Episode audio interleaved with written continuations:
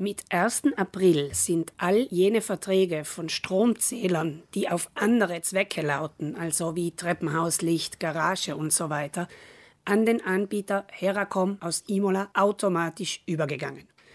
Wer sich einen neuen Anbieter am freien Markt suchen will, der kann das tun. Allerdings darf man die Schreiben von Heracom nicht ignorieren. Das ist jetzt nämlich ein legitimer Vertragspartner für all diese Zähler. Daher schickt Heracom derzeit all seinen neuen Kunden ein fünf Seiten langes Schreiben mit Infos zum Übergang, zum Vertrag samt Details und mit einer Zahlungsaufforderung für ein Kautionsdepot. Viele, die von Heracom diesen Brief mit der Post bekommen, blicken erstmal nicht durch oder halten ihn für einen Betrugsversuch. Ich verstehe die große Verunsicherung. Es wurde auch auf nationaler Ebene wenig darüber gesprochen, dass diese Zähler für andere Zwecke jetzt schon im April aus dem geschützten Markt praktisch rausfliegen. Dann kriege ich jetzt ein Schreiben von einem Energieverkäufer, den ich nicht kenne, und der möchte von mir Geld für ein Kautionsdepot spricht dabei aber immer von einem Vertrag für Kleinstunternehmen, Mikroimprese wortwörtlich.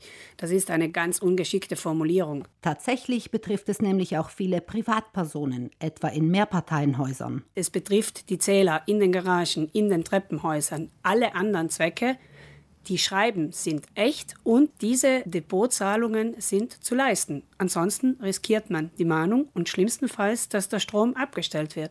Wenn Sie also nicht im Dunkeln in der Garage parken möchten, dann beachten Sie diese Schreiben, lesen Sie sich das Ganze gut durch. Mehr als die erste Rechnung des neuen Anbieters abwarten können die Empfänger dieser Briefe im Augenblick nicht tun.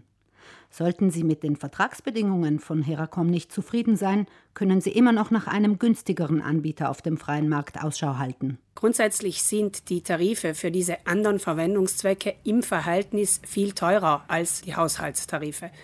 Auf dem Vergleichsrechner der Aufsichtsbehörde www.ilportaleofferte.it gibt es die Möglichkeit, eine Kostensimulation zu machen. Sie können natürlich auch bei Ihrem Vertrauensanbieter nachfragen, was der Ihnen bieten kann und Sie können in jedem Moment wechseln. Verbraucherschützer wie Gunde Bauhofer raten auch zu prüfen, dass mit der Zahlung alles reibungslos klappt und eventuelle weitere Schreiben des neuen Anbieters Heracom sorgfältig durchzulesen.